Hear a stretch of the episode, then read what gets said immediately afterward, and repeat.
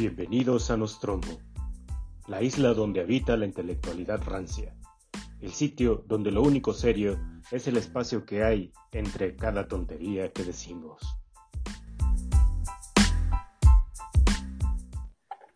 Buenísimas noches, buenísimas tardes, buenísimos días, buenísimas los tengan todos ustedes los que nos escuchan y hoy nos ven y se asquean, así como nosotros mismos de nosotros mismos. Bienvenidos una vez más a este su bonito espacio lleno de polvo y de proletario y de proletariado, ¿verdad? viva Marx, viva Stalin, viva Xochitl, la trotskista. Hasta la victoria siempre. La déjame, vez. pongo en posición para saludar a mi bandera comunista. Exactamente, por favor. Hasta la corona siempre, ¿verdad? Sí. Entonces, eh, ¿cómo estamos, mis, queridos, mis queridísimos amigos? Creo que hoy no tengo nada que decir. Bueno, eh, ya, había, ya había medio dicho que, que en este caso, mi querido eh, David, tú ibas a ser como nuestro fray Choconostle de las casas, el defensor de las causas eh, de, lo- de los, de los desposeídos. El defensor Y de por la acá, familia. este también. muchacho que está en, en pose de. Exactamente, este muchacho que está en pose de, de- de- como si estuviera vendiendo. Anda con look revolucionario. Yo creo que, de- yo creo que ya leyó los libros de Hasse. No, güey, es que me puse, a- sí, me sí, puse sí. a ver al Temach, güey, y ando en modo guerra. Ah, sí. Ah, bien. cabrón. Aquí tenemos a nuestro queridísimo Abraham Maduro, antes, antes conductor de, de- de carrito de camotes, hoy presidente de este, su bonito podcast. Eh, claro, legítimamente electo, por supuesto. Claro. Buenas noches, bienvenidos una vez más a este, a este bonito capítulo de Nostromo. Hoy vamos a hablar de un tema que está anda por ahí como muy en boga y ha levantado ámpula en las buenas conciencias y en las malas pues ha creado como algún tipo de ñe, ¿no? Eh, vamos a hablar de, de los libros de texto gratuito. Fíjense qué curioso, no sé, co- con esta situación que se está dando, me recuerda irremediablemente a Oscar de la Borbolla con uno de sus libritos de cuentos que se llaman Las vocales malditas. No sé si han tenido como yo oportunidad de leerlo. No. Es, es un libro de cuentitos muy chida, donde el cuate hace cuentos con, con las vocales. Te das de cuenta que eh, utiliza solo la A y hace el cuento con solo la A, ninguna, ninguna otra vocal. Entonces, así se va. ¿no? ¿Y por qué hago alusión a esto? Porque precisamente uno de los problemas que tenemos ahorita con este, con este asunto de los libros de texto es esa vocal maldita que, que es la E, ¿no? La E inclusiva, la E que, que, a- que tanto, a, a la que tanto le temen muchos. Yo nunca me había dado cuenta De lo peligrosa que es la, ¿eh? Es peligrosa porque está haciendo Lo- lo mundo que es la E, deseando a lo güey. Bueno, espérate, deja que acabe su chiste. Está bien. Y, y este, y bueno, pues e- e- en ese sentido, pues, señores, vamos a hablar precisamente de esta, esta cuestión que, que está ahí como muy, muy, muy reciente, la herida está muy, muy, muy a carne viva. El asunto de los libros y la SEP y el, el nuevo programa de estudios, ni siquiera es como tal un programa de estudios, pero pues como siempre en este sexenio y en este gobierno hacemos las cosas con las patas, pues primero los libros y después el programa, ¿no? Entonces, en ese sentido, ¿Qué, qué opinan, muchachos? ¿Qué, qué les parecen estos nuevos y revolucionarios eh, libros de texto gratuito que van a dar nuestras queridísimas autoridades eh, alienadoras de la SEP? Mira, creo que este tema va a estar interesante porque me parece que vamos a estar en lados opuestos los tres. Ah, mira, ya está sonando el, el- el- los camotes, güey. Sí, ya te digo. te digo. Palacra, baby. ¿Qué quieres que haga? Aquí, es- aquí hay puro folclore. Es, uno de- es una de mis sucursales rodantes. El magnate Este- del camote, con todo lo que se escucha, pero es- Pero no quiero empezar yo. señor, ok. señor Abraham, mi queridísimo Maduro, ¿Quieren por que favor. empiece yo? Es que no sí, tengo claro. mucho que decir al respecto porque se me hace que es una pinche, es un circo de y un carnaval de necedades de todas partes, tanto de los que se están quejando como del gobierno que a fuerza quiere imponer una idea, una, ¿cómo se dice? Una visión Voy a discrepar pedagógica. cosa, sí. de todo lo que están tratando de eh, cambiar en, en torno a cómo se llevaba a cabo todo este asunto de los libros de texto. Y este, creo que si bien el gobierno que representan sí ha tratado como de llevar un poco más de avance en todas estas agendas que a mí no personal no me gustan y tiene derecho a poner o a tratar de meter en la educación un, un poco de esto, pero lo que sí yo creo que no tiene derecho es a meter alguna que otra cosa de, de propaganda, ¿no? Que sí hay por ahí dos, tres cosas que sí son como muy propaganda troteísta, que ahí sí digo, no mames. Ah, sí, claro. Y entonces, aceptando sin conceder, porque a mí no me gustan nada de estas ideologías, y si yo estuviera al frente de, lo, de la educación, pues no lo pondría, obviamente, ¿no? Pero pues eso es obvio que pues estos güeyes van a tratar de institucionalizar a través de la educación y a través de de, un mensaje un poco panfletero para los niños, este, todas estas agendas y, están en su derecho. Yo creo, ¿no? Porque pues ganaron este, democráticamente. Pero aquí el asunto es que también, ¿cómo le explico a la gente del siglo XXI que pues ya no puedes poner esas cosas porque pues una parte recalcitrantemente conservadora, pues se va a enojar, ¿no? Entonces, como que. O, por ejemplo, también este asunto del fantasma del comunismo se me hace totalmente inverosímil, que, que a estas alturas del siglo XXI sigamos alegando esas mamadas.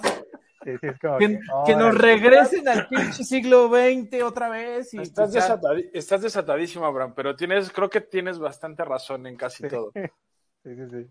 Y bueno, pues no tengo mucho más que agregar, solamente que lo que escuche de ustedes, que así como que diga, de aquí agarro y me apedreo a dos, tres, pues va. O sea, los quiero escuchar a ustedes. Lo sorprendente es que nuestra ala ultra super conservadora del podcast esté moderándose de esta manera. es, como, es como increíble. Me, me, me, parece sensato de tu parte, queridísimo Abraham. a ver. Es que aparte, mira, creo que voy a decir una última cosa.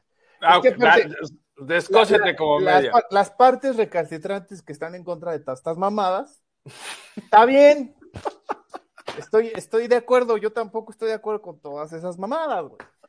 Si no te gusta, entonces se supone que eres de la parte que tiene un alto poder adquisitivo, pues hay escuelas católicas y hay escuelas con un con una base filosófica de la pedagogía muchísimo más encaminada a valores conservadores, si tú quieres, pues paga tu escuela y lleva a tu hijo ahí y, y no te estés quejando de la SEP, porque pues se supone que tú estás a favor del libre mercado y a favor de toda esa mamada. Pues, entonces, ¿por qué vergas te estás quejando, güey? Güey, estamos con todo, ¿eh? Estamos con todo. Venimos con, el, con la espada desenvainada, ¿eh? Eso es agua. Ay, Dios. Fíjate que, fíjate que, que, es muy curioso, o sea, sí, e, esta parte a la lectura, ya los libros, esta, esta situación de, de, de lo que sí es una cuestión panfletera ideológica por parte de la 4T, o sea, aventarte cuatro o cinco hojas de, de, lo que significaba Calderón en el ideario cuasi religioso de, o sea, Calderón básicamente es el mismísimo Satanás. Eh, pero si viene eso o es una invención. No, güey, sí. Porque en los libros que yo tengo no, no, encontré nada de eso.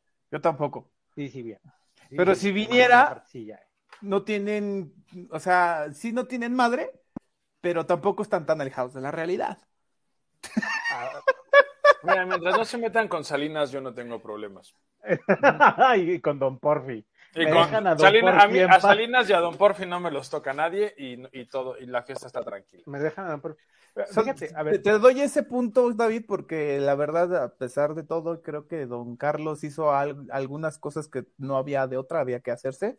Y creo que si la 4T ahorita cacarea que, que está posicionando a México con el New Shoring y con el cambio, el tipo de cambio y todo eso, creo que muchas de esas variantes que se están dando a favor de la 4T no se hubieran dado si don Carlos no hubiera abierto el, al libre mercado México. Sí, por supuesto. Pero bueno, estamos hablando de los libros de texto. Sí, sí, sí. suponiendo que venga, vamos a, a, conceder, sin, sin, sin otorgar, eh, qué, pendejada acabo de decir, pero bueno. A ver, este, vamos a suponiendo sin, es suponiendo sin, es otorgando sin, no, es suponiendo sin conceder, ¿no? Suponiendo sin conceder, vamos a suponer sin conceder. Que si venga. Si, si es así, ¿qué irresponsabilidad por parte de, de un gobierno de, de, ah, carajo. De, bueno, entendemos que las escuelas son aparatos ideologizadores. Eso, eso me queda sumamente claro. pero ya de esa manera tan descarada, de esa manera tan, tan Pero- canija. Mira, me interesa ver, me interesa saber tu opinión clara, porque tú tienes más arriesgado en ese tema, ¿no? Por cuestiones obvias. Ok. Ujú. en el- la cuestión de la educación. Pero sí, en cuestión de lo, de lo que es ideología, y quiero proponerles ahorita un ejercicio mental, un ejercicio mental a los, a los dos. Ah, Lo cierto es que no sabe, o sea, yo, yo tuve acceso a los libros de quinto, o al menos a los libros de quinto que están en internet, que tampoco sabemos si son versiones finales. Que probablemente no. Pu- Pueden ser, pueden ser algún borrador te- segundo o tercero antes del final, ¿no? Porque los libros se hacen así, se hacen un montón de borradores hasta que llegas como a, como a ya la versión que vas a mandar edición. Yo no descarto que los, que los libros a los que se ha tenido acceso sean de esta naturaleza. Como nada más soy yo y como nada más porque se los pasé a los, a los dos, yo hice una revisión así como superficial del, del asunto. Yo también. No me parece más, más, este, más ideologizado que cualquier otro libro de texto. Justo. Ya, espera, ya ahorita, nada más que es en una dirección opuesta. Porque a mí me tocó ir a la primaria en los 80 ¿En dónde? ¿En los qué? En los, en los 60. 80 Ah, yo pensé que en los 60. pues sí, estoy, sí me veo madreado, pero, pero respeta mis canas, güey. Si se te viera. Pero a lo que voy es que mi punto es, en los 80s y los 90s la ideologización fue a favor del priato y de la noción de país que el priato tenía. Exactamente, por eso yo digo que tienen derecho a hacer su mamada, güey. Espérame, da- dame dos segundos y termino. Ya en los, ya a partir del neoliberalismo yo estuve en prepas y ya, vamos, ahí hay más filtros. Pero no dudo que los libros de los 90 a los 2000 estuvieran llenos de referencias ideológicas a favor del libre mercado, Claro. a favor de la- del emprendimiento, a favor del individualismo, ¿no? Entonces, creo que en ese sentido, criticar que hay, porque vi una entrevista con Triana en Financiero, es que está lleno de ideología. Cualquier libro de texto de nivel básico está lleno de ideología. Bienvenidos la primaria la ideológico. La primaria y la secundaria están diseñadas para generar este Alienación. ajá, o, o una noción, una noción identitaria de nación. Sí. Eso siempre está ideologizado.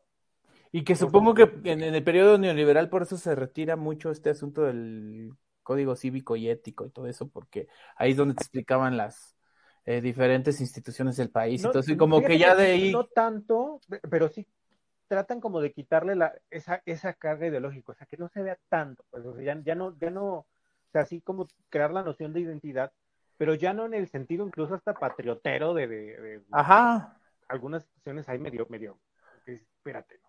O sea, así como crear es- esta noción y entender la noción de identidad dentro de lo que es un contexto social bien claro, bien específico. ¿Por qué? Porque las mismas condiciones pedagógicas de la sociedad eh, pedían ese cambio. Pero estábamos hablando del 2000, ¿no? Donde todos Claro. queríamos tener opciones. Todos Ajá. queríamos que no ganara el PRI, que todos queríamos Entonces, que, ahora, que hubiera competencia Televisa, que etcétera, Claro, etcétera. claro, claro. que, que era parte del proceso. Y, y los, mira, yo me acuerdo haber ido al MI de. En los, lo abrieron con Fox, entonces debe haber sido por el 2001-2002, yo creo. Y estaba lleno de referencias al neoliberalismo, a, favor del neoliberalismo y en contra del corporativismo prista. Y se supone que no era un espacio ideológico, era un museo.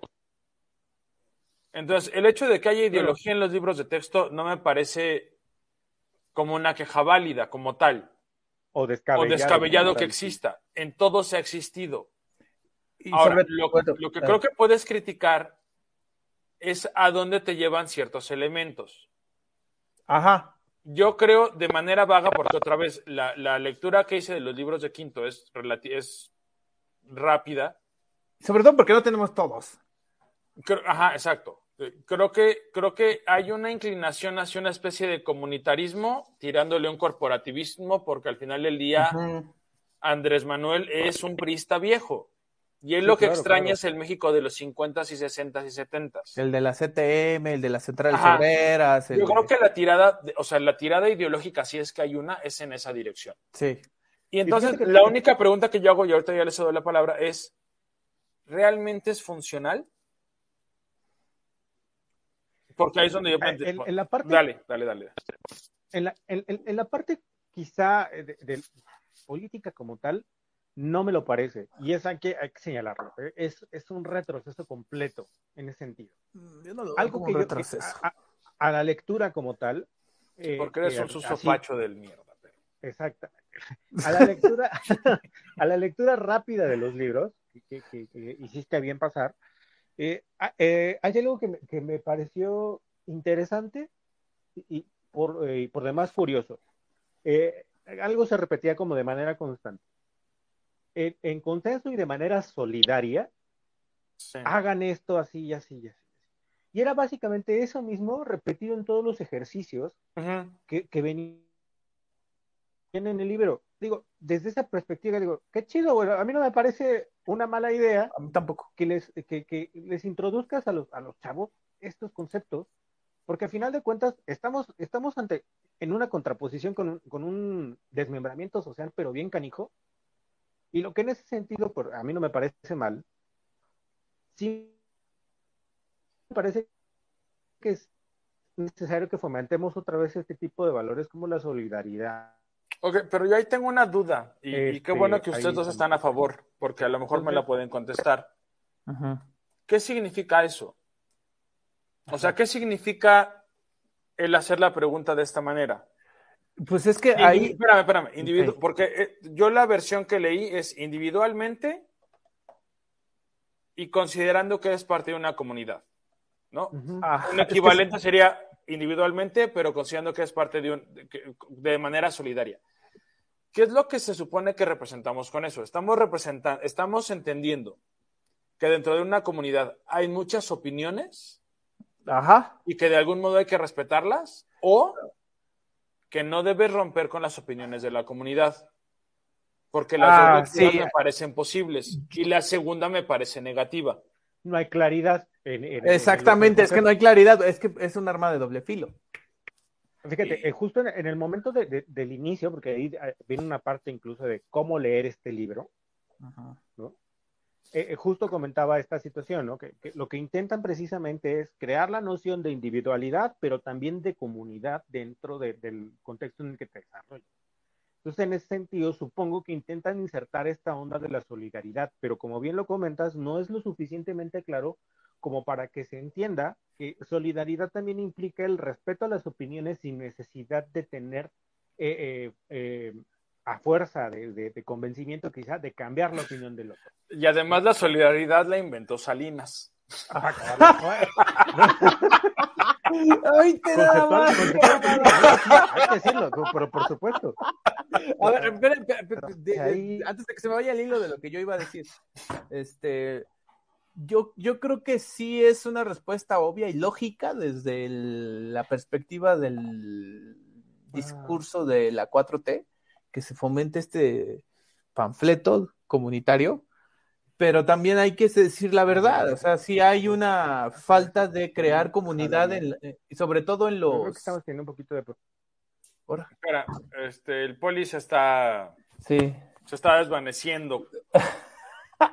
ya. Anda muy existencialista el poli. Sí.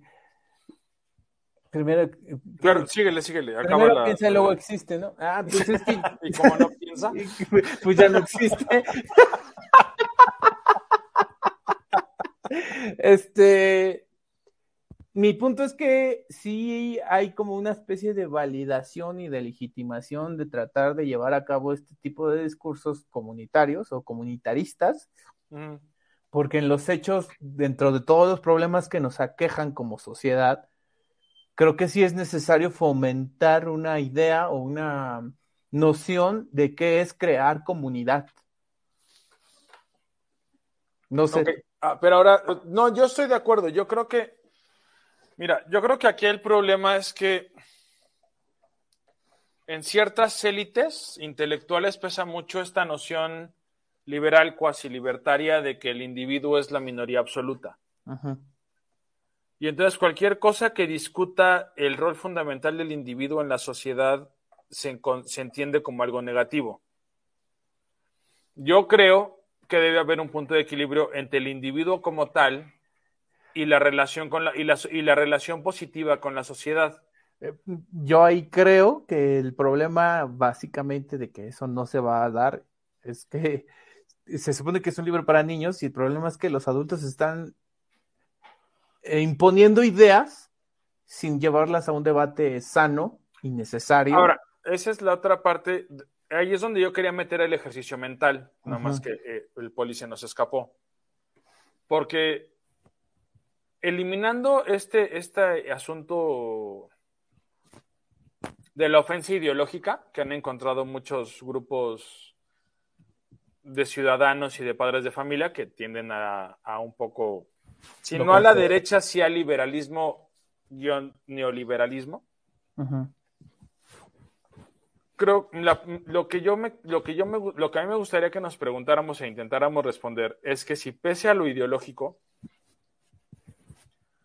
hay puntos de contención con los libros o cuando menos con el proceso. Porque el hecho de que haya un nivel ideológico a mí no me ofende, es entendible. Lo que le puedes discutir a la ideología es si es funcional o no. Yo creo que parte de la ideología que están intentando implantar no es funcional. Y mi problema sería ese. El otro es la forma en la que están pretendiendo generar conocimiento. Es funcional y ahí tengo algunas dudas. Y empezaría por el proceso. Hay un, por lo que he estado viendo, hay un proceso para desarrollar los libros de texto hay una cierta academia con la que te tienes que consensuar. Sí. Y esa parte se la brincaron este, olímpicamente, ¿no? Sí. Inventaron un proceso que no está sancionado por ley, que se, o sea, la forma en la que hicieron el los libros se brincó los procesos estandarizados aceptados por el mismo gobierno. Y yo creo que eso sí es cuestionable. Porque tenías una solución bien sencilla. Con el poder que ha tenido Andrés durante cinco años en cámaras, pudo haber modificado la ley de, de libro de texto. Pudo haber modificado la normatividad y este libro, bueno o malo, sería conforme a normatividad. Otro de los puntos de contención con los libros de texto actuales es que se hicieron rompiendo normatividades que tú diste por, que tú diste por buenas, porque si las hubieras dado por malas, hubieras intentado cambiarlas. El punto tres, los tiempos. Este, ya, por desgracia ya no, ya no encontré el, el video otra vez. El, creo que el, el, el, el youtuber se llama El Asesor e hizo un, un desglose bastante interesante del problema con los libros. Y él lo que decía es que primero tiene que haber un, un programa de trabajo y luego unos libros. Y aquí, cuando menos hasta donde podemos entender, se invirtió el proceso. Entonces, tienes un otro elemento normativo por el cual puedes criticar a los libros de texto.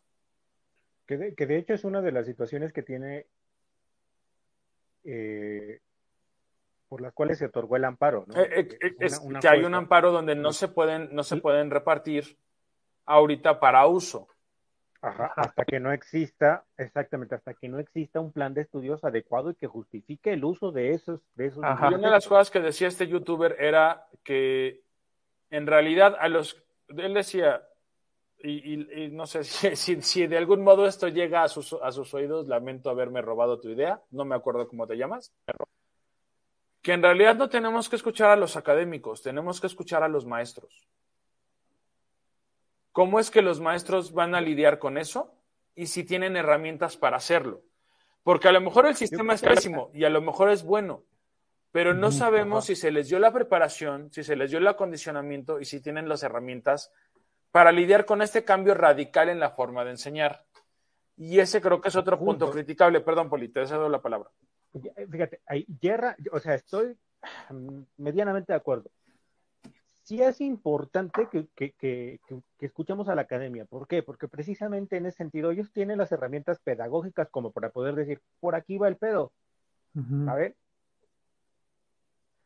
El problema es que, eh, hay que decirlo, este gobierno, como suele hacer las cosas con las pinches patas, se fue nada más con la parte académica y olvidó precisamente el asunto de, involucrar incluso también a los padres eh, de, familia y a los mismos a los mismos profesores en el proceso de, la cuestión de, la hechura de los libros de texto y de, y de los contenidos mismos de los libros de texto. Es decir, democratizar esa parte, por decirlo de alguna manera, y se quedaron quizá en la parte académica, que yo no voy a decir que esté mal, porque no me parece mal, simplemente que eh, erraron en el momento de, no eh, socializar esas herramientas pedagógicas para que tanto el profesor como el padre de familia y los alumnos pudieran entender el contexto en el que se van a insertar esos libros de texto.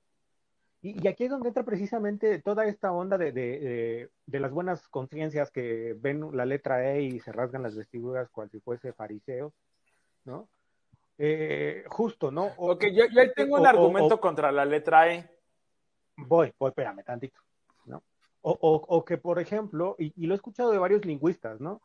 Pero volvemos al punto, justo esta parte donde, donde esta situación académica no se explica de una mejor manera para que se pueda entender y, digas, ah, ok, ya entiendo por qué se puso esto aquí, ¿no?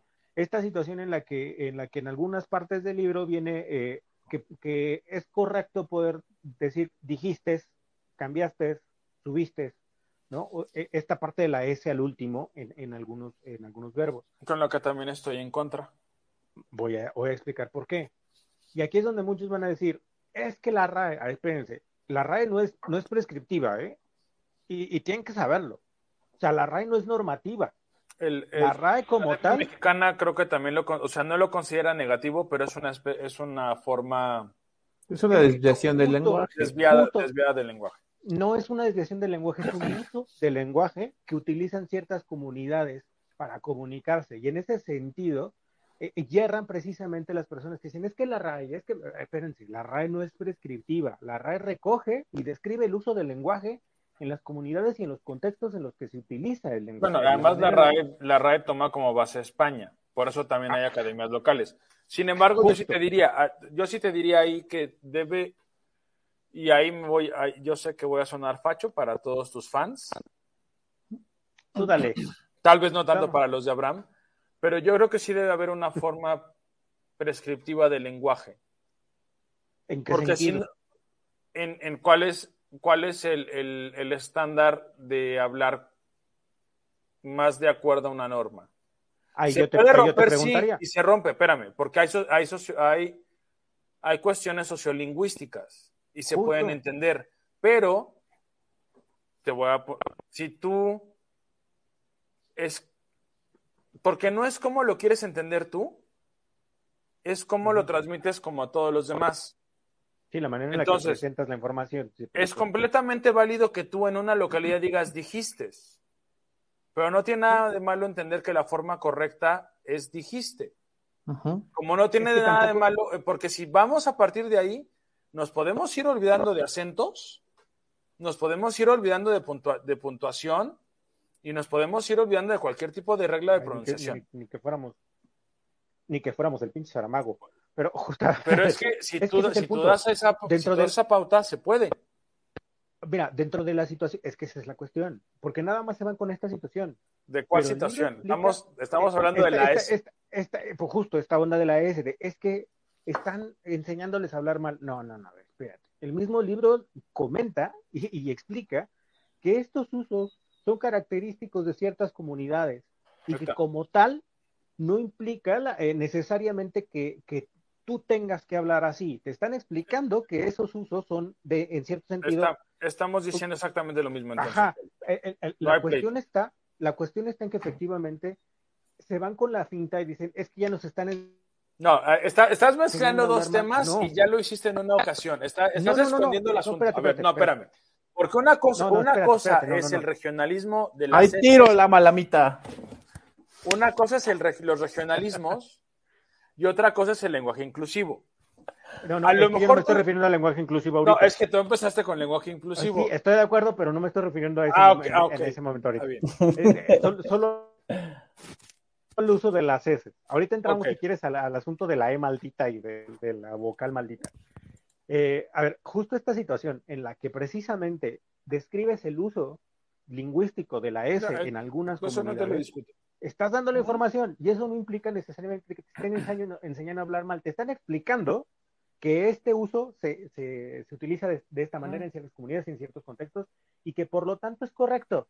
Punto. Dentro de no hay ciertos una manera límites. correcta, no hay una manera correcta de hablar, no hay una manera eh, incorrecta de hablar. En este sentido, no creo sé. que sí hay que explicarlo porque tú puedes incluso verlo eh, dentro de, dentro de, vamos a decir, si nos vamos a poner eh, academicistas, dentro de la lingüística, no explica, no hay una, incluso que es como podremos decir, quien puede normar cómo sí se habla o cómo no se habla, pues en ese sentido la lingüística tampoco dice eh, eh, ni especifica cuál es la manera correcta o cuál es la manera incorrecta de hablar.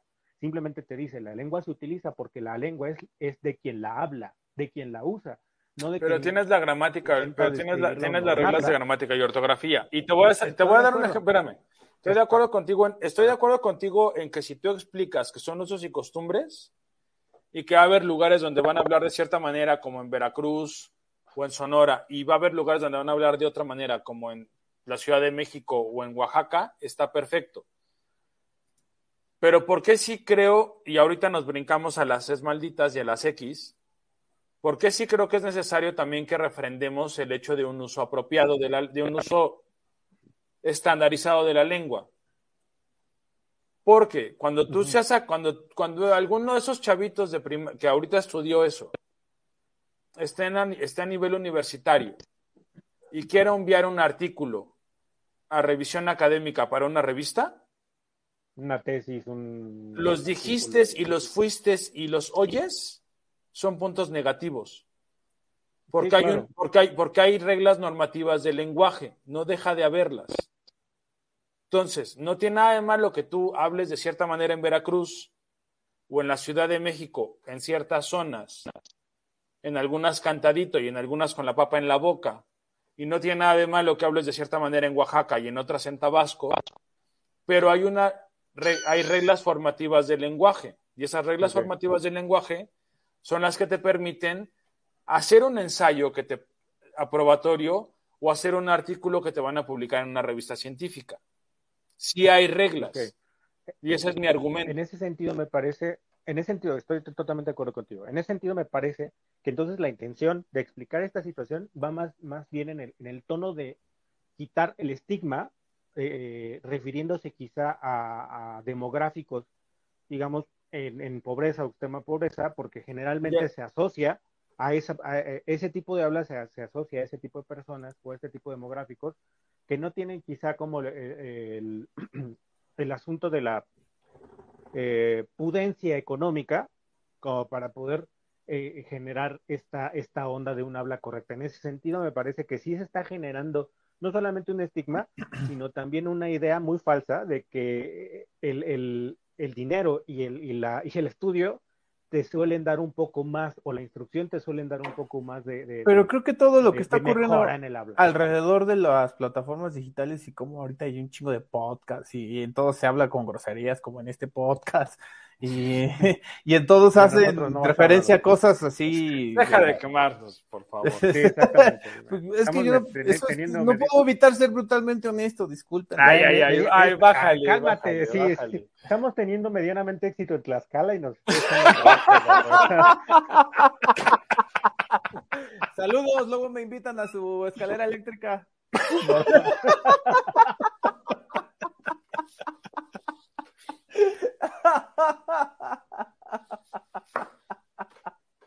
Ok, Yo, a yo ver, siempre entonces, lo he dicho, yo siempre lo he dicho, si Puebla y Tlaxcala se juntaran, hicieran un, un estado, un solo estado, harían un mexicano medianamente decente, pero no me hace casi lograrían ser chilangos, pero bueno. Sí, exactamente. Pero a ver, estoy de acuerdo contigo otra vez, siempre en el entendido de que, es, de que hay un problema en la educación. Si, si, nuestro sistema educativo público fuera bueno, no habría dijiste, oíste o fuiste. Son resabios En algunos casos habrá cuestiones netamente regionales, no me voy a meter con eso. Pero en términos de lo que, es la de lo que son las reglas, hay una regla y las desviaciones de esa regla son producto de una falla de educación. Está bien que las reconozcamos, pero también que si hubiera una mejor educación eso no pasaría. Porque tú mismo lo dijiste. Es un estigma, pero el estigma no es falso. Siempre puedes alegar que en las escuelas privadas les enseñan a hablar con un cantado bastante desagradable. Pero esa es otra historia. O sea, no estamos criticando esa parte, estamos criticando ciertas cuestiones que en ocasiones son anacronismos. Pero el lenguaje siempre va a tener alguna regla, alguna regla básica, sino fundamental. Y si quisiera, y si tuviéramos un sistema educativo, ya sé que tú lo odias, pero Raulciano, donde, fue, donde, donde, el donde el trasfondo fuera la intención de generar una educación generalizada buena para todos porque es conveniente para la sociedad, no tendríamos muchas desviaciones que sí tenemos y que son condicionadas por zonas geográficas donde no hay buena, donde el sistema educativo es peor que en otras y por carencias en la preparación del personal o presupuestarias. Mm. Ahí estamos. ¿Podemos estar de acuerdo con eso o...? Mm, nada más porque, o sea, casi, pero como mencionaste a Raúl, ya, o sea, desde, que mencionaste a Raúl, ya, ya te deja de escuchar. Ok, entonces, este ahora, vámonos, a, si quieres, vámonos a la E. Vámonos a, la, a, la, a, la, vocal maldita. Del ardor pseudointelectual y, también ha sido como, como otra, porque también ha sido como otra de las situaciones que, que como les ha causado ámpula, ¿no? Y a ver, y aquí hay una, una, una, cuestión que, la, que me gustaría precisamente como que abordemos, porque eh, eh, lo que, lo, lo, muchos de los argumentos que yo he escuchado respecto a, a, por qué se está o por qué no debería utilizársela, ¿eh? Primero es la cuestión de que están metiendo ideología, o sea, como si la escuela en sí misma no fuera un aparato de, ideología. esa parte ya la trabajamos. Sí. Ok, va. Bienvenidos, les, les, presento a los aparatos ideológicos del Estado. Bienvenido Luis Althusser a este podcast. Eh, por otro lado, eh, eh, otro de los argumentos dicen es que me están obligando a utilizarla. Y yo me pregunto, ¿en dónde? ¿En qué momento? Eh, bajo qué ordenamiento o qué ley, bajo su pena de, cárcel o de alguna multa administrativa, están obligando a utilizarla. Precisamente por eso me, me apreté a decir lo que dije de los que se están quejando y que no llevan a su hijo. Entonces, ¿por qué no lo llevan a una escuela donde les den los valores que ustedes quieren, güey? Bueno, porque no todo el mundo. La, respuesta sería porque no todo el mundo tiene el dinero. No todo el mundo puede, exactamente. Pero pues, vuelvo al punto incluso en el uso de mi libertad personal, ya, ya viéndome demasiado hobbesiano, pues yo puedo decidir, bueno, sí, pues el libro me está diciendo esto, pero yo en mi libertad personal, como padre, como, como el tutor de una, de una persona que está en esa edad escolar, puedo simplemente decidir, ¿sabes qué? Te explico, efectivamente esto, esto sucede así porque el fenómeno que se da es Ok, este, a ver, pero... Híjole, ahora sí te pasaste de lanza. A mí no me gustaría que lo utilices, ¿no? Güey, perdón. No, pero es que. A ver, no, estás, dando. no ok, a ver. Existe, no existe una no, no, espérate, a ver. Perdón, espérame. Y, y, lo voy a decir claro, pero, pero termino, lo voy a decir claro. Y es algo que tenemos que entender bien, bien, bien bonito todo. El hecho de que se reconozcan los derechos y se, y se visibilicen ciertas, ciertos fenómenos sociales no implica no implica una obligatoriedad para el, para el otro ciudadano, para el, para el otro. La, la obligatoriedad es para el Estado no para el ciudadano, porque los derechos hacen en contraposición con el Estado, no con el ciudadano. pero a ver, vamos por partes. Primer argumento. Tú como padre puedes explicarle a tu hijo que no estás de acuerdo con tal cosa o que tal cosa se usa de manera contextual. Estamos hablando de la educación pública. Eh, donde, los padres, donde los padres en muchas ocasiones tienen mínimos... las herramientas. Entonces, ahí, bájale dos rayitas. Podemos, podemos argumentar si es nocivo o no es nocivo. Pero si a alguien no le parece y que tú argumentes, ah, pues es bien fácil, es, le explicas, es como Marta de baile pidiéndole a todos que le pongan este calcetines a las latas, de, refresco. No chingues. Hay, que, hay, que, entender de qué estamos hablando. No porque otra vez lo dijo Abraham, las familias bien tienen posibilidad de escapar de esto. Claro. Estamos hablando de las familias que tienen que mandar a sus hijos a las escuelas públicas. Estoy totalmente Con de acuerdo. niveles, con niveles de educación en este país donde no hemos superado secundaria y prepa. Y donde los manejos de, de las identidades de género y de la equidad son muy rebuscados. No cualquiera los va a entender si quiere encontrar bibliografía para leerlo. Ok. Pero Entonces, justo hasta, justo hasta en eso los libros son demasiado. ahora, La parte, la parte donde se explica es demasiado sencilla. Perdón que lo diga, pero, pero eh, y, y tan no lo han entendido que hay personas que incluso todavía siguen como en esa onda de, de- es que no se están, que ni siquiera ellos mismos, y aquí es donde te voy a dar la razón, no solamente no tienen las herramientas, no son capaces de comprender una diferencia tan sencilla entre género como constructo social. es que no es fa- es que tú lo estás hablando. No, no, no. estás, Es que lo estás, ahora sí, voy a usar tus palabras. Estás hablando desde el privilegio. Uh, dis- dispénseme. Desde el privilegio de haber estudiado. What? de haber, de haber, de haber, de tener. Tú tienes estudios universitarios, güey. Y eres muy inteligente. Y eres dado a la filosofía. Y eres dado al, al razonamiento lógico. No puedes asumir que todo lo, que todo mundo tiene tus posibilidades. Pero Ahora, te voy a dar un argumento en punto, contra del lenguaje inclusivo que no tiene que ver con cuestiones ideológicas. ¿Cuáles son las reglas Dale. ortográficas y gramaticales? Porque en primaria y secundaria no estamos fomentando el uso apropiado del lenguaje. Mm, ¿Tenemos reglas gramáticas y ortográficas para el lenguaje No. inclusivo? No, no. Entonces, no ¿cómo chingados se los está enseñando a los niños? Ese Ahí- es ahí mi sí problema. No es, sí es- no, no si, no si alguien se ofende o no se ofende. Aparece mi gatita, perdón. Está bonita tu gatita, está más bonita que tú. Gracias. Cabrón, hijo de- No mames. Confirmo. O sea, si, si hay, no hay que pasar por alto Cabrón. que este es un proceso de educación básica. Sí.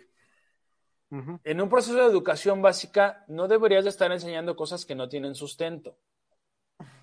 Y ese es mi argumento en contra del lenguaje inclusivo y de las X y de las S. Si no tienes reglas de uso, entonces no lo enseñas. Es un proceso para chavitos universitarios o para la academia todavía hasta que no tengas reglas de uso. Cuando las tengas, perfecto, las discutimos o las hablamos o las enseñas. Ya ni hablo, ya, ya ni Aquí es donde te doy el punto. Completa, completamente te doy el punto. Sin, sin embargo, me parece pertinente el- el- el- el- la explicación del contexto. A lo mejor no el uso, porque insisto, tampoco es que se, se- se esté obligando a que se use, porque no es así.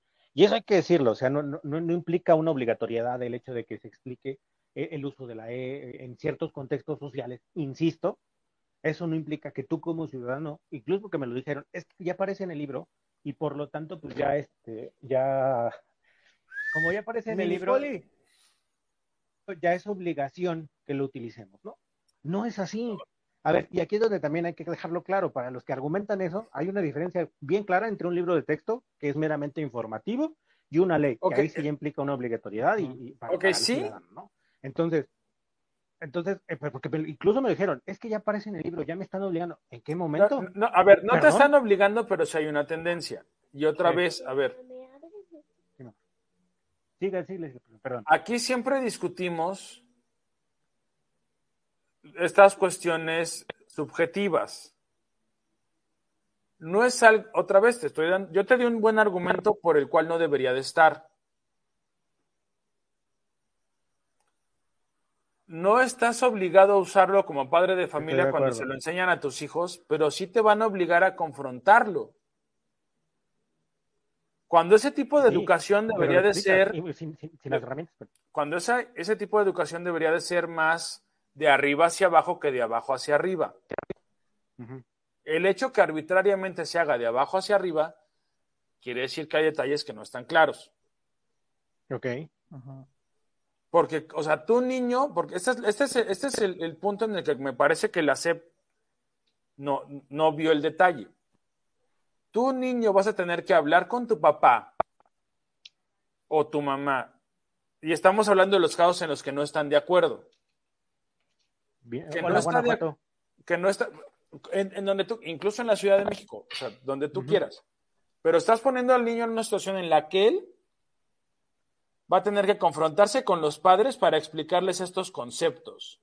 Y no estamos hablando de prepa o de universidad, estamos hablando de primaria. Tampoco me parece, tampoco me parece justo poner a los niños en esa situación. Sí, porque no- los estás exponiendo a una disonancia cognitiva a la Brutal. cual todavía no es necesario que se enfrenten. Y cuando toda, y cuando todavía, ¿Cuándo es y necesario? cuando muchas de estas teorías Cuando no ya estás en la universidad está bien, güey, y además Cuando es necesario. Ahí sí además es necesario. Y- o cuando estás en prepa ya les puedes empezar a meter ideas, dis- ideas disonantes. No en primaria, perdón. Puedes no hablar, puedes hablar de diversidad, Justo. puedes hablar de gustos, pero este es, o sea, ya lo estás llevando a un nivel otra vez en el que el, ni- el niño de primaria, de primero a sexto, va a tener que chocar con los padres que no están de acuerdo, porque con los que están de acuerdo no hay problema. Aquí es con los que no están de acuerdo. ¿Por qué haces pasar al niño por esta situación? Justo entonces me La- parece, güey, que ahí hay un pequeño detalle. Que, que a todos se nos está pasando por completo. Bueno, a lo mejor no tanto porque sí lo mencionaste. Esta necesidad de involucrar a todos los que tienen que estar dentro del asunto como para que se pueda llegar a un consenso en, en el asunto de los contenidos de los El libros de problema es que eso no va a pasar. lo, cual no se hizo- lo cual ni se hizo ni se hará, que también para ser justos no es la primera vez que ocurre. Sí, exactamente. Cada que cambian libros de texto nos quejamos de los libros de texto. La queja que, que- las dos quejas que yo creo que podemos hacer a la administración actual es que se supone que iban a ser diferentes Ujú. y lo único que hicieron fue saturar el proceso que ya de por sí era insatisfactorio Claro. Y exponer a niños a situaciones que a lo mejor no deberían. Porque checa cuáles son los perfiles de primaria y secundaria pública. Hay un chorro Sí, de violencia intrafamiliar. Fíjate. Fíjate que, y, y ya justo en ese sentido, porque va como muy de la manita, no solamente eh, eh, la cuestión de, la explicación del uso de la E y las diversidades sexuales y, y la diferencia entre sexo biológico, género. Que en primaria está cabrón, puedes, podemos estar de acuerdo en, en eso, ¿no? Ok, eh, ah, está cabrón, pero a mí no me parece mal que presenten la información. En primaria, Com- com- com- sí, güey, como información, como tal. Pero lo- donde está la deficiencia es de dotar a los padres de las herramientas necesarias para poder explicar esas situaciones y a los maestros incluso también para contextualizarlo de una manera quizá correcta. porque Estoy nadie ha apelado, nadie ha apelado estoy a los maestros. Nadie Nadie ha por- o sea, que es la parte otra de esta queja que creo que sin meternos en cuestiones ideológicas y sin meternos en, en- en otros temas, es criticable del proceso de los libros. Ujú. Claro, ¿Qué preparación tienen- máquinas buru- burocratizadoras. ¿Qué, pro- qué- qué- qué preparación sí. han tenido los profesores para un cambio de 180 grados en la forma de educación? No.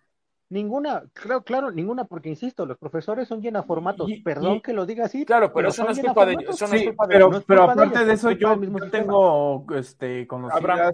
que están en el asunto este de la, de la docencia en ese nivel y, y hasta donde yo sé, no, ni siquiera les han llamado para una capacitación así somera No. de todo este desmadre. O sea, y- y a mí sí se me hace muy culero y muy pendejo del parte del gobierno. Porque Pero el problema, todo el proceso. el problema no es que se lo salten, el problema es que hasta cierto punto la pinche dinámica de criticar por criticar o de criticar en un nivel superficial y poco intelectual el asunto de parte de la oposición coadyuva a que estos pinches procesos sean todavía más pendejos, todavía más idiotas, güey. Tú estás bien enojado, güey, y no sé con quién estás eno- y no sé con quién estás más enojado.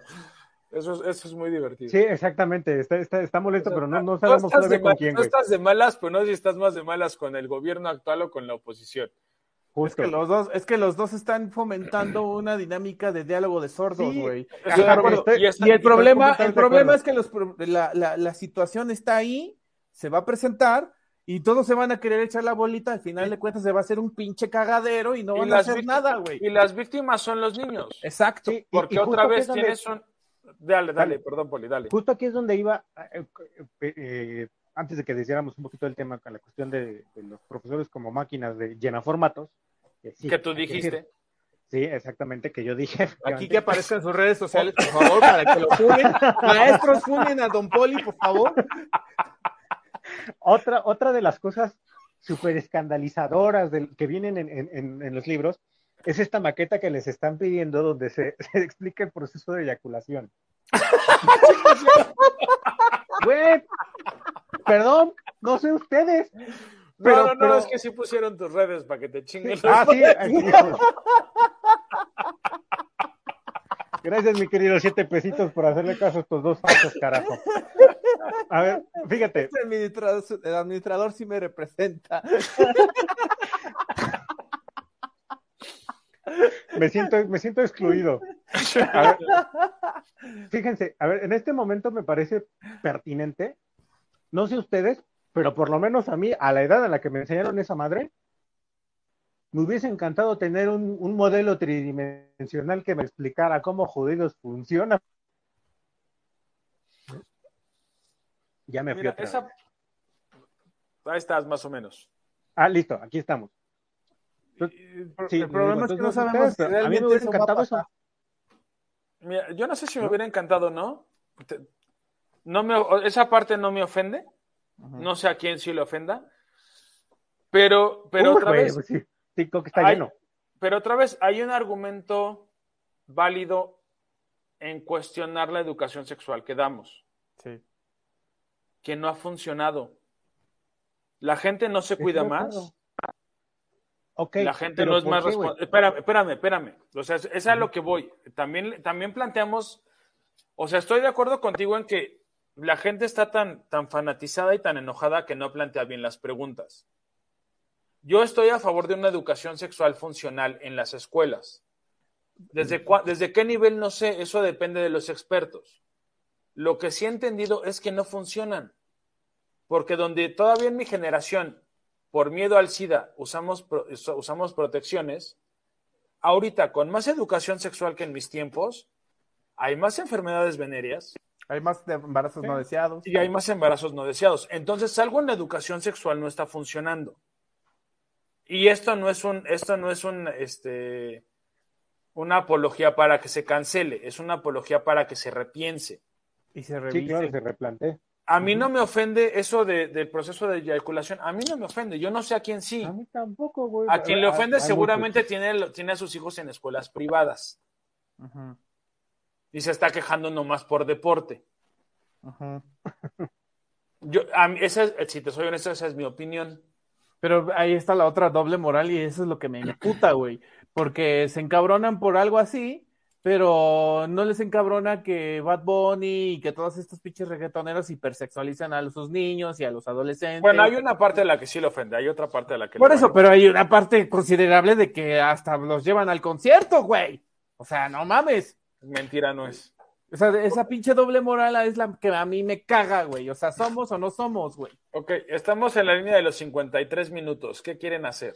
Pues es que es, es un tema bastante amplio, que, que la neta sí, se- o sea, sí está, sí está de pensarse.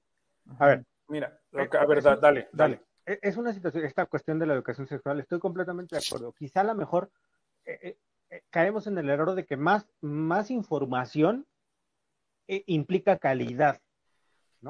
Y no necesariamente. El asunto está en cómo presentas esa información para que sea lo suficientemente clara y para que efectivamente tenga un efecto positivo en tu sociedad en el cambio de conducta social respecto al tema. Puta, estás en Y ahí una es donde utopía está. del deber ser, carnal. No, estoy de acuerdo. pero, ah, ay, por lo menos en Latinoamérica sí es un deber ser. Y sí es una utopía. Y, y- sí, sí, estamos de acuerdo. Sea, por lo menos en Latinoamérica sí es una utopía. güey. Pero las cosas así funcionan, güey, porque si tú depuras la información de una manera en la que sea lo suficientemente clara, no tendríamos esta, esta, esta necesidad de estar escandalizándonos por una maqueta el- del es que el problema es que el pinche proceso está viciado de origen, güey, porque el pinche gobierno no se está dando la pinche tarea de realmente presentar el pinche plan de estudios, de decir, Y esto es aquí lo- es donde sí les de- voy a dar el punto. de argumentar, Porque se están yendo con la agenda. argumentar donde- pedagógicamente por qué va a hacer estos cambios, etcétera. Ni Y aquí siquiera es- eso aquí está es donde les voy a haciendo. dar el punto. Sí, les voy a dar el punto. Se están yendo con la agenda sin repensar las cosas para como efectivamente y replantearlas de una manera lo suficientemente inteligente como para que, bueno, bueno, güey, o sea, necesitamos poner esto, bueno, vamos a, a consensuar entre las partes integrantes del proceso cómo lo presentamos para que sea de calidad, información de calidad y no caigamos en situaciones como estas, ¿no? Co- Como casi para que no- todo, para- ¿Para qué no escandalizamos a las buenas conciencias, según Carlos Fuentes? No, es que las podrías escandalizar haciéndolo bien. El problema es que como todo en esta administración, incluso las buenas ideas se hacen mal. Sí. Por eso, cuando tú estabas fuera de línea, no sé por qué, el Internet ejercicio que yo le planteaba a Abraham era, vamos a eliminar el hecho de lo, de lo ideológico Ok. y vamos a ver si aún así es criticable el libro. Y el pro- aún el libro sea perfecto, el proceso es criticable. Sí. Porque rompieron normas que tenían dos opciones. O seguir o modificar, y no hicieron ninguna de las dos. Se, Se las brincaron. completamente. Tenías un, tenía, había una lógica a seguir. Plan de trabajo o, o normatividad de cómo se van a aplicar y luego el libro. Tampoco lo quisieron hacer. Estás dando, estás dando por, estás prácticamente eliminando a los profesores del proceso En donde si tienes un sistema que es más como de, de- de proyectos, el profesor es cada vez más importante. Sí. ¿Dónde está la capacitación? No lo hay. Entonces, eso también, aun si no hablamos de ideologías, eso también es criticable. Esto pudo hacerse muy bien y reducir las opciones de crítica de la oposición y de cualquier grupo que no esté de acuerdo con, los, con lo que contiene. Decidieron hacerlo todo mal otra vez y entonces por eso todo el mundo está dando una opinión sobre esto. Claro. Porque es criticable más allá de la cuestión ideológica. Sí, por supuesto. Doy la palabra. Señores, pues digo, sé que el tema es amplio y nos da como para quizá tres horas, pero eh, conclusiones, muchachos. ¿Qué, qué, ¿Hacia dónde jodidos nos dirigimos con todo este escándalo cuasi del siglo XI con respecto al, contenido de los libros? El problema es que se, se nos está de una manera abrupta llevando a un sinsentido en cómo se llevan a cabo los procesos de mm, modificación de ciertas eh, estatutos, normativas en todas las instituciones y pues el problema es que la, la oposición en su pinche cerrazón y en su forma tan aberrante de tratar de criticar el asunto solamente coadyuva a que pues más es, más razón haya de parte del gobierno y de parte de las instituciones. Entonces, pues, estamos jodidos. Yo creo que esto se va a ir replicando cada vez más conforme vaya pasando pues, el morenato. Sí, claro. Señor Davis. Mira, yo no creo que esta nueva, ¿qué es? Nueva escuela mexicana termine bien. Porque no estás realmente preparando a los, a los, este, al, al profesorado para llevarla a cabo. Asumiendo que, que- que la idea fuera buena. Yo no creo que sea particularmente buena. Yo creo que tenemos que enseñar matemáticas de manera directa, gramática de manera directa, historia de manera directa. Y de ahí cualquier otra dinámica que quieras sacar. Creo que en esos aspectos en, lo- en donde dejas demasiado abierto lo- la forma en la que vas a educar, va a terminar mal. Porque funciona, creo yo, solamente si tienes exceso de recursos. Y el país no tiene exceso de recursos. Las escuelas No, no, no. públicas no tienen exceso de recursos. Entonces creo que están, están, están haciendo las cosas para que falle, no conscientemente, ideológicamente, otra vez, ya lo he dicho varias veces. El problema de pensar con la ideología es que no consideras los límites de la realidad. Y esto no va a salir bien. No sé tú cuáles sean tus con- conclusiones. Pues mira, eh, creo que, que más allá de los libros de texto estamos, tenemos entre manos como sociedad un problema mucho más profundo, que es el, el asunto de la educación y el ponernos de acuerdo y tratar de consensuar sobre cómo queremos que el sistema educativo funcione de tal manera para la consecución de objetivos claros. En conjunto con las autoridades y, o sea, hay una, una, lo que está, me parece, faltando es precisamente esta comunicación que debe existir todo el tiempo, sobre todo tratándose de un tema tan delicado como lo es la educación, en este caso la educación pública, eh, este, este, vaso comunicante que, no, que debe existir todo el tiempo entre autoridades eh, educativas y eh, padres de familia, ¿no? Y, o, o, por lo menos eh, la sociedad en, en, su conjunto, como para poder sentarnos en la misma mesa, bajo las mismas eh, reglas y con las mismas herramientas para poder decir, bueno, vamos a presentar esto de esta manera. Insisto, no me parece que los contenidos sean completamente satanizables, porque no lo es así, también estamos cayendo en un exceso cuasi hitleriano al, al, al, momento de, de, calificar un contenido de una manera, cuando también hay que ser honestos intelectualmente y decir, güey, no tengo las herramientas como para poder realizar una crítica objetiva sobre el asunto. Me estoy dejando llevar casi quizá más por la, por la, por la víscera y por mi manera de entender y por mi cosmovisión. Y, y por Javier a la Torre que dice que es un renacimiento del virus comunista. Ah, sí, sí, sí, sí, lo dijo. Sí lo dijo. Javier a la Torre, güey. Sí lo dijo, güey. Sí, sí, sí, sí lo dijo. Sí se pasaron de lanza. ¿Dijo? Yo en, en, en, ese momento empecé a ver, empecé a verle bigotito estalinista al presidente. Dije, sí, a huevo. Amlovich. Amlovich renacido. Uh -huh. eh, entonces, en, en, ese sentido, me parece que, que, insisto, los contenidos que se manejan no me parecen del todo errados, pero el problema es cómo se presentan, cómo presentas la información para que se interprete de la manera en la que se está interpretando. Y eso deviene de una muy mala calidad en la gestión de los mismos contenidos y de la falta de involucramiento de las partes. Pero sobre todo, como bien lo señalas David y como bien lo señalan los dos, de saltarnos las trancas legales, porque pues sí, sí, o sea, si los procesos están para intentar más o menos ofrecer un producto de buena calidad, un servicio de buena calidad, pero pues como somos la 4T, pues la, literal, eh, los procesos me vienen valiendo queso, como, como lo diría Ibargüengoica en el, no, no, no sé si fue Ibargüengoica, me parece que sí, no, insisto, este, este, esta máxima es como la, la, la, esta ironía es como la máxima representación de la 4T, ¿no? Oiga, jefe, es que este, pues la ley de la gravedad me lo impide, derógala, no hay pedo. Ándale. Justo. O sea, es que así funcionan. O sea, la Como el es Varguitas de la ley no de Herodes, ¿no? Justo, ¿no? Y no podemos tranquilamente como, como permitir como sociedad que eso esté sucediendo. Creo que en ese sentido el reclamo social sí me parece justo. Todo en puntos que no tienen relevancia respecto a lo que sí nos debe estar importando, que es cómo jodidos nos organizamos para organizar todo el desmadre del sistema educativo público en el país. Listo, ya me, ya me desencabroné. Muy Por bien. lo demás. Qué bueno, terapia, terapia, para todos. Exactamente. Por lo demás, muchísimas gracias eh, por acompañarnos. Me dio muchísimo gusto conocer la parte más moderada de, de nuestro queridísimo dictador Abraham Maduro. Bueno, ex dictador. Es ex dictador. Sí, Me claro, pareció moderada. Pre, pre, la verdad es que sí, porque fue sí, pareja. Sí, sí, sí, sí. Pues sí exactamente. Es de lo moderada. mejor que te has visto. Sí, la, la, la neta sí.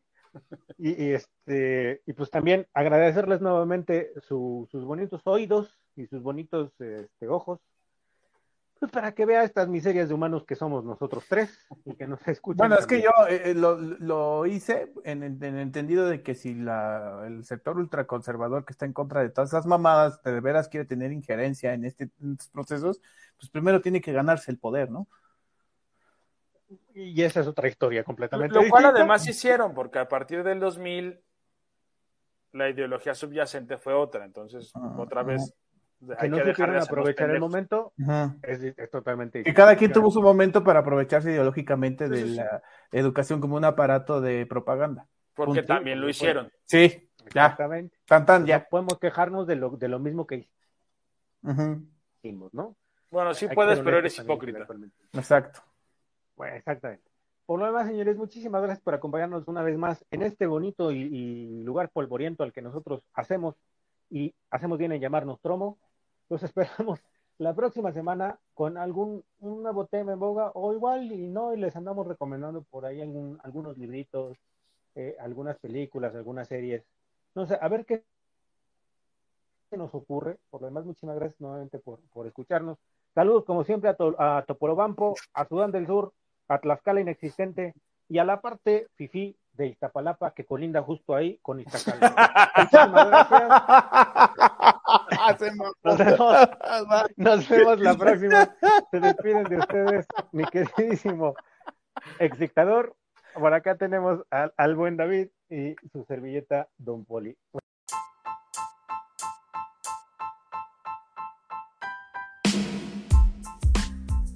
Esto fue Nostromo Podcast Síganos en nuestras redes sociales como Ciudadanos y Punto, donde estaremos subiendo este y los próximos capítulos del podcast. Saludos a todos.